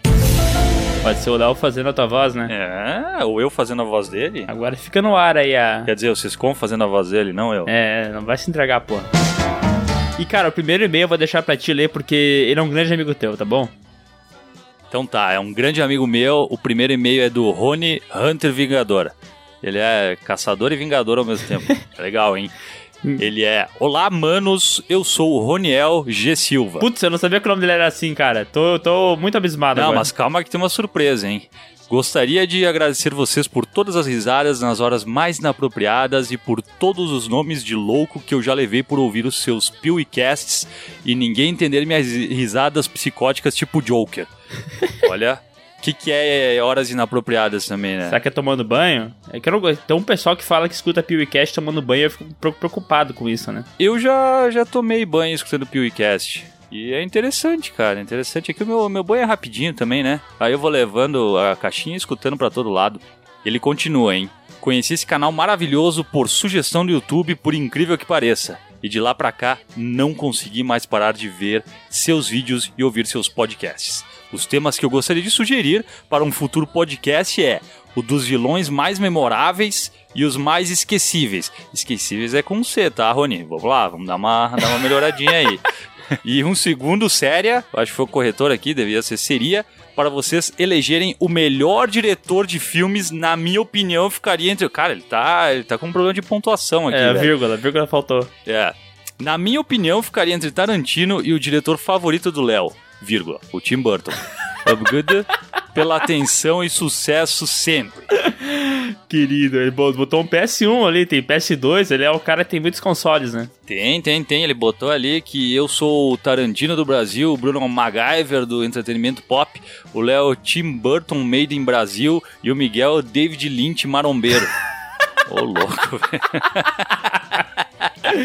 Ah, eu amo essa pessoa, velho. O Barrone, Ah, continue fazendo stories bonitos lá, compartilhando nossos vídeos, é, é lindo, velho. É o nosso maior fã, hein? Nosso maior fã. Eu, eu não tenho dúvidas, eu acho que ninguém combate ele. Não sei. Se, se você é mais fã que ele, manda um e-mail pra nós que a gente quer E saber. ele deixa aí uma. Deixa aí uma, uma sugestão de que se a gente ler esse e-mail, ele vai falar qual que é o G do sobrenome dele. Será que é. Ah, Eu acho que é Geraldo, hein? Geraldo? Oniel Geraldo. Ou. Não sei. Gerson. Ele falou que a gente vai rir muito, vai rir por 10 décadas se, se a gente descobrir qual que é. Mas eu não sei, a gente já riu bastante, né? É, mas... a- 10 décadas é muito tempo, eu acho também. Eu vou, né, eu vou esperar ele mandar esse e-mail, porque a gente leu o e-mail dele, né? Agora ele fica na, na função de mandar outro e-mail revelando qual que é o G do sobrenome dele, né? Ah, olha, essa foi a estratégia. De repente ele vai mandar o próximo e-mail revelando. Dizendo que vai revelar mais uma coisa no próximo. E aí quando vê, ele tá sempre sendo lido aqui. É tipo aquela história lá do Mil e Uma Noites, né? Que ela contava uma história nova toda noite pro cara não matar ela. Lembra disso? Lembro, lembro, lembro. É, Cara, eu sou muito cultu- cultural, sabe, tu... Só que ela viveu mil e uma noites só, né? É, tem isso também. Mil e Uma Noites, deixa eu fazer o cálculo aqui. É, mil e um uns quatro anos, quase. dividido Não. por 365. Não, dois anos, vírgula- 2,7 anos. Não foi muito que ela viveu. Nossa, que bosta, gente. Por que a gente tá fazendo isso? Eu vou agora agradecimentos e parabéns. Um e-mail, cara, eu não entendi o nome dele, é Tio Saga Proerd. Tio Saga Proerd. Proerd, Proerd é o quê? É o negócio lá de É o programa. drogas? É o programa lá. Mas Será que ele trabalha lá ou ele tá sei lá, em habilitação. Sei lá, eu não entendi. Eu vou pelo. Mas se bem que. Ah, ele botou o nome dele aqui embaixo, tá? Eu também sou burro, de vez em ler tudo, né? Ó, olá pra vocês. Meu nome é Abimael Fortes da Silva. A piada pronta já, né? Como é que chamam ele de Bima? Ó, o Bima. Ah, Bima Fortes, né? É, se seguir o e-mail dele é Bima. Mas Bima é ruim, né, cara? Vamos chamar ele de Abimael mesmo. Tenho 16 anos e conheci o canal há uns 6 meses. E já sou um fã de carteirinha. Quero ver tua carteirinha. Tudo começou. Tem carteirinha? Eu não sabia. Por que, que eu não tenho carteirinha? Tu não é fã, né, cara? Ah, verdade. Tudo começou quando eu estava assistindo o trailer do Witch A Coisa 2. Até que um, vi um canal meio suspeito que havia feito uma análise do mesmo. Pera aí, por que, que ele achou que a gente era suspeito? E ele botou análise entre aspas. a crítica, né? Velada. E foi assim que a minha história de fã começou. Mas me apaixonei pelo canal de vocês de verdade quando vi a saga Sexta-feira 13. Detalhe que foi só aí que comecei a gostar do gênero slasher, que eu odiava. Me desculpe por apresentar isso pra você, então, né? É. Felizmente, né? É, o Sescon tem uma crítica, né? O Sexta-feira 13, né? É o Sexta-feira 13? É. Que ele é todo chupinhado, né, cara? Uma cópia. Fiquei sabendo. Fiquei sabendo recentemente que ele é todo chupinhado, mas acho que. Ah, Hoje, hoje em dia não tem problema, né? É, foda-se. Roube como artista, tem aquele livro, né? Uhum, Tarantino, né? Faz, faz isso direto. O que eu mais gosto do canal é esse humor meio tosco que vocês têm. Eu não entendi esse meio, cara. Ele fala que Porra, ele é mas fã. o cara tá cheio de crítica, velho. o cara fala que é fã, chama análise entre, entre aspas, fala que o humor é tosco, fala que a gente é suspeito. Por que, que ele mandou e-mail então? É, sei lá. E além de vocês também não compartilharem as mesmas opiniões em tudo. Aí isso é bom porque a gente dá aquela discutida, né? Nunca é uma opinião formada sobre as coisas, né? Tipo, por exemplo, tu não concorda com nada que eu falo, né? Vocês com o Léo também não, e é. Assim o canal vai pra frente. Quer dizer, o podcast, né? Porque o canal tu não faz parte. Mas esse e-mail dele é muito, é muito cheio de entrelinhas, né? Pois é. Ele tem uma hora ali que ele agradece por deixarem minhas horas de solidão mais alegres. Pô, mas isso, isso, é um cara isso é bonito. Muito triste, né, cara? Tá, é eu vou dar uma resumida porque ele mandou uma lauda aqui, tá? É, vou botar só no final aqui. Então, queria aproveitar para sugerir o tema, na mesma pegada daquele filmes com viagem no tempo, um cast sobre filmes sobre o fim do mundo e ou ataque alienígena. E, cara, eu gosto desse tema, eu gosto bastante de ET. E a gente pode abrir legal. também a oportunidade de falar mais do ET Bilu, né? É, e tá sendo, tá sendo bem pedido, né? O ET Bilu é um- uma das coisas que mais pedem ali no canal Piuí. Não sei se tu vê os comentários. Tu não vê, né? Vocês mas eu tô te falando. Busquem conhecimento. agora tu pode ler o próximo. Então tá. Eu venho de outro planeta. Oh, que isso, esse aqui atiçou, esse aqui atiçou pela curiosidade agora, hein? E o timing foi ótimo, né? É, mas eu não sei se... a gente tava falando de ET e ele falou, eu venho de outro planeta. Ele já mandou a morta e assim, ó, não sei se tu tá ligado, Sescom, mas quem faz a seleção desses e-mails é o Cláudio. O Cláudio é o nosso, nosso gerente de e-mails aqui. Tu não conhece ele ainda, eu acho, né? Mas um dia tu vai conhecer. Não conheço, não conheço. Então tá, olha aqui, ó. Ele, ele é de Manaus. Será que ele pensa que Manaus é outro planeta? Ah, aquela piadinha do Acre e tal, será? É, de repente ele pensa, porque talvez ele pense que é o que foi Plutão que deixou de ser planeta, né? Hum. Aí ele pensa que, sei lá, Manaus virou um planeta, não sei. Pode, Pode ser. ser. Teoria da conspiração. Olá, Miguel e Leonardo. É, legal, hein, Heitor? Esqueceu o Esqueceu de mim. porra. Beleza. Me chamo Heitor Reis, tenho 15 anos e sou de Manaus. O inverso que é o sul, onde vocês estão.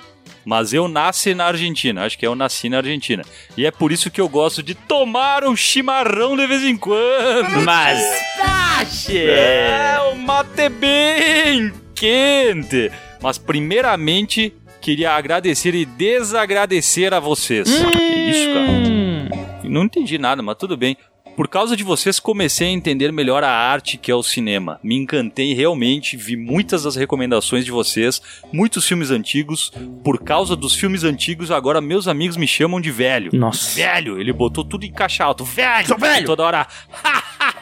Ele acha que ser velho é engraçado. Eu não acho que tenha graça. É, mas tudo bem. Até porque o Bruno sofre bastante bullying com isso aí e não é bacana, velho. E aí ele continua e ele fala que ele assistiu Iluminado, Psicose e outros. Além de ver vários. ah, ver filmes de vários diretores, meu preferido agora é o Tarantino. Hehe. Escolheu bem. Será que o Taran- Tarantino Hehe é o mesmo? Acho que o Tarantino Hehe é aquele que faz filme de comédia. Ah, pode ser. E aí ele tem duas perguntas e um pedido de saga, hein? A pergunta é: vocês pensam gravar podcast só sobre um filme estilo O de Coringa? Acabou de responder a pergunta, né? Já foi sobre um filme só, que era o Coringa. Uhum. E um outro podcast estilo do Tarantino, só sobre filmes de um diretor, como Scorsese ou James Cameron. É legal É também, um bom né? tema, mas eu acho que o que ele quis dizer ali no de Coringa, que é, além do de Coringa, fazer sobre outros filmes. Por exemplo, um filme que a gente deveria ter feito é sobre o Exterminador do Futuro. Lançou ele, a gente podia ter feito um cast falando sobre o filme e tal. a gente deixou passar, né? Assim como ninguém viu esse filme na bilheteria, a gente também não deu importância. É, pode ser. E aí ele sugere uma saga que eu vou te falar que eu, eu curti, eu concordo que tem que ser feita, que é de Hellraiser. Seria possível, ele pergunta? E eu respondo, será possível. Ela acontecerá. E eu respondo, não sei, não sei. Só o tempo dirá. É que de fato ele... realmente não sabe, né? não, realmente não sei, eu não mando nada aqui.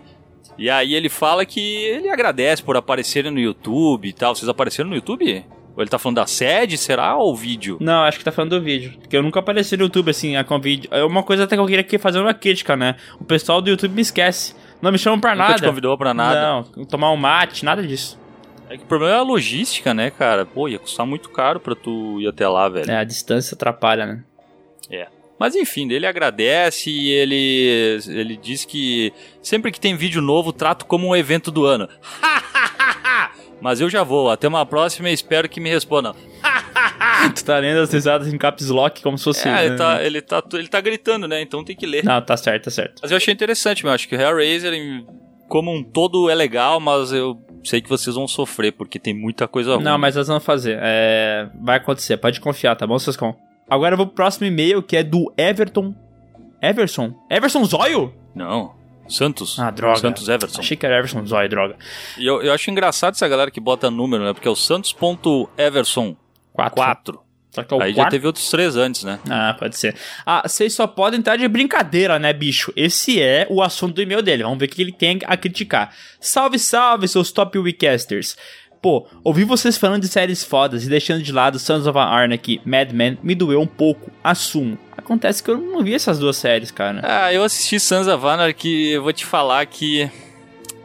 Depois que eu já tava, eu quis ir até o final, mas eu não recomendo que alguém assista, hein? Hum, ó, porque ele botou aqui, ó, deve rolar o velho preconceito. Ah, é só uma série de motoqueiros gangsters, mas não. Dei uma chance para Sons of Anarchy. Mas é uma série de motoqueiros gangsters. Tá, ele tá falando que é mais coisa, eu não sei. Eu vou confiar em ti, tá, Sescom, porque tu tá aqui na leitura de e-mails, tá? Sim, mas ó... Mas ele, fa ele fala que é um drama maravilhoso, tem ação, sexo, choro, mais sexo, roubo, assassinato, sexo de novo e drama de novo. Meu Deus do céu, que confusão. É, tenho que concordar com ele, cara. Tem bastante coisa. E assistam também Mad Men, é um primor da TV. Sério, a trama envolve uma agência de publicidade dos anos 50, 60 e 70 e foca nos personagens que trabalham nela, né? Esqueceu o meme ali. Usando as mudanças sociais dos Estados Unidos como pano de fundo. Cara, essa série é super elogiada, já ganhou um milhão de prêmios, mas eu nunca pilhei assistir. Tu acha que vale a pena? Ah, eu também não, cara. Eu, sinceramente, até tu falou no último, na última leitura, né? Eu, esse mundo da publicidade me interessa zero, cara. Zero mesmo. É chato, Então né? eu não quero, eu não quero vir pra casa e botar ali uma série que fala sobre um negócio que eu quero esquecer, sabe? Saquei. É, ele, ele indica a série pra quem tá ouvindo esse podcast. E, cara, pode ser que um dia quando eu terminar minhas séries eu dê uma chance. Eu vou confiar em ti, tá bom, Everson? É, eu falei Everson, né? Tá certo isso? Everson? É Everson, Everson com S. Uma informação que absolutamente ninguém me perguntou sobre o episódio favorito da série da minha vida. Ele até já falou, entendeu? Ninguém perguntou e ele falou. Então eu não vou nem ler. É, isso aí. Deixe como sugestão de tema os 10 piores originais da Netflix. Difícil será escolher 10. A gente colocou no, um vídeo no YouTube recentemente das 5 piores séries. Então, dá uma olhada lá. E por que o, Prime Video é melhor que o Netflix? Essa é muito fácil, não é? Não é melhor. Desculpa. Tem algumas coisas melhores ali, mas no geral a plataforma não é melhor. E que que... Desculpe pelo transtorno. Ele botou, né? Vou ler agora o e-mail do Marcelo Davi. É o Marcelo Davi 23 também, tem outros 22 por aí. Nossa? Esse aí bem mais do que Eversons, né? Porque Everson É, mas Santos... o, mas o Bima antes tinha 35 também, então tá tudo Ah, certo. caralho, nossa. É, sugestões para os próximos temas do PewCast Vídeos. Ele foi bem criativo no nome do e-mail, hein? Gostei. Ele- Tá. Opa, beleza? Beleza. Beleza, beleza. Em primeiro lugar, gostaria de agradecer a esse grupo maravilhoso de defenestradores do PewCast que me proporciona longas risadas e muito conhecimento sobre o cinema. Eu Não sei se eu concordo com tudo, mas tudo bem. Já ouvi todos os 14 episódios do PewCast e já estou ansioso para o próximo. É, a Eu gente tem também, que deixar hein? uma coisa clara agora nessa leitura de e-mails, que é o seguinte: a gente tá lendo vários e-mails porque toda hora chega e-mail novo e a gente não quer deixar ninguém de fora. Mas, cara, talvez a gente vai ter que dar uma corrida nos e-mails pra gente conseguir encaixar as respostas dos e-mails de acordo com o episódio que a gente tá rodando. Por exemplo, agora a gente tá falando sobre. O, o episódio de hoje foi sobre séries de streaming, né? É, tipo, Netflix, Amazon tudo mais. Então, o ideal seria a gente responder os e-mails relacionados ao PewCast sobre Stranger Things, sacou? Mas a gente acaba não fazendo isso. Então, talvez a gente tenha que dar uma adaptada aí no futuro nos e-mails. ele fala, ó, sem mais enrolações. Caralho, o que mais tem é enrolação aqui, mas tudo bem. Gostaria de apresentar algumas das minhas sugestões. Beleza, ó. Tem pro canal e pro podcast. Obrigado. Sugestão número 1. Um, ele mandou quatro sugestões, hein? É meio demais também, Marcelo. Fica, fica meio de boa, né? Manda uma, vê como é a galera recebe, mas beleza. PewCast em todas as terças e quintas. Já forçou a barra. É, já, já não rolou na primeira, hein? Mas tudo bem. Dois, filmes que são apenas famosos. Pera, ele mandou dois apenas. Apenas famosos apenas pelo recurso de deses. Caralho, pera aí. Filmes que são apenas famosos apenas pelo recurso. Ah, eu entendi. Filmes que são apenas famosos apenas pelo recurso desesperado de chocar o espectador. Exemplos: Saló, não tenho nem ideia de que seja isso. Não sabe aquele Serbian- 120 dias de Sodoma lá? Que tem que ah, sim, filmar sim, cu sim, não e sabia tal, por esse nome. Tô ligado. Serbian Movie, assisti, horroroso. Centopeia Humana 1, 2 e 3. A Invasora. Ah, a Invasora é legal. É, Invasora é legal. Invasor é bacana. Eu acho que desses aí que tu falou, Invasor é melhorzinho, hein?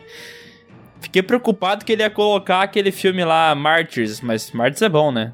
É, não, não, ele tá falando que é só pra chocar, então acho que não, não encaixaria aqui, né? Mas se bem que ele botou Invasora. Mas é um bom, é um bom tema, né? Eu gostei desse tema, É um cara. bom tema. E aí ele vem com mais sugestões. Os melhores filmes do gênero terror e suspense nas últimas décadas. 1990 adiante. Ó, só pra avisar, tá rolando um podcast que é tipo os melhores filmes de terror de cada década. A gente não gravou nenhum ainda, mas ele vai, ele tá lá no grupo, ele vai rolar, vai ter, vai contar com alguns youtubers nessa participação e vai ser bacana. Massa. Ah, tu vai estar também junto, idiota. Ah, eu sou youtuber? Não, não, além de ti. Ah, Tu vai entendi. ter tu, que não é youtuber, e mais youtubers. Então tá, vou especular um youtuber que vai ter. Vai ter o. Ah, Felipe Neto. Não, mamãe falei. Nada a ver, né? O Kim Kataguiri. e a- ele dá a última sugestão aqui: atores que começaram bem na carreira, mas que não possuem versatilidade nas interpretações e por isso acabaram na limitação de serem lembrados apenas como um personagem só, não importa em qual filme estiver. Caralho, que Exemplo: título! Adam Sandler, Dwayne Johnson, Dwayne Johnson, é, escreveu errado, Jason Statham, entre outros. Cara, o tema é muito bom, só que o jeito que tu leu, eu achei que já era o título do podcast ou vídeo. Imagina esse título todo. Seria bom, né? Seria bacana. Seria bom. Mas é, a Não, ideia eu até é boa. achei que esse. É boa. Eu achei a ideia boa, mas eu não achei que esses, esses específicos que ele deu aí de exemplos sejam bons exemplos. Ah, como que não? O Dwayne Johnson é o Dwayne Johnson em todos os filmes. Mas ele não é marcado por um personagem, entendeu? O que ele quer dizer, tipo assim, ó, o Ross, os Friends, tu sempre vai ver Ah, ele, saca? saquei. O Dwayne Johnson é ele, saca? É, mas assim, o que ele falou ali, os exemplos que ele deu encaixam mais com esse negócio de atores que só tem um papel. Que é tipo, Adam Sandler é Adam Sandler em todos os filmes. Ele pode estar sofrendo ou pode estar rindo. É sempre a mesma merda. Sim. O Jason Statham é sempre o careca que bate todo mundo. E o Dwayne Johnson não precisa nem falar, né? O The Rock é aquela porra de em todo filme. Então, é um tema legal, eu gostei. É, mas ele falou que não são versáteis. E eu discordo porque o Adam Sandler já interpretou até a própria irmã gêmea, hein? É verdade. E o Jason Statham, já viu ele fazendo barra fixa? Não. Muito versátil. Eu gosto bastante do, eh, do Porcos e Diamantes que tem o Jason Statham. Ah, Acho que é o é. único filme que eu É, gosto o único dele. filme bom dele é esse Snatch mesmo, porque o, o resto. E, e nesse aí ele não faz um porradeiro, né? No Snatch. Não. Ele faz um gangster faz qualquer um- lá. É, faz um leão de chácara qualquer. E por enquanto são essas as sugestões. Ô Marcelo, dá umas figuradas aí, meu. Por enquanto. Pô, tu já mandou quatro aí, velho. Aí ele mandou, obrigado pela atenção de todos e que venham milhares de PewCasts e vídeos de sagas. E ele mandou um coraçãozinho no final, hein? Obrigado pelo coração. A gente guarda esse teu coração no nosso coração, tá bom? E assim como eu avisei antes, a gente vai começar a dar uma resumida agora nos e-mails pra ele entrar mais no assunto que faz sentido ele entrar. E então é isso. Se você também quer ter seu e-mail lido aqui no Piuí, cara, é bem fácil. É só mandar um e-mail pra podcast@canalpiuí.com.br. A gente vai fazer a seleção, na verdade a gente não, o Cláudio que faz a seleção. E daí al- algum de nós vai ler. Eu acho que o Sescon talvez não volte mais pra leitura de e-mails porque ele tá muito cansado. Ele não aguentou gravar isso aqui. Então pode ser que ele não volte pro próximo. Mas a gente vê, né, como é que vai ficar. Então é isso, pessoal. Um beijo. Beijo no coração.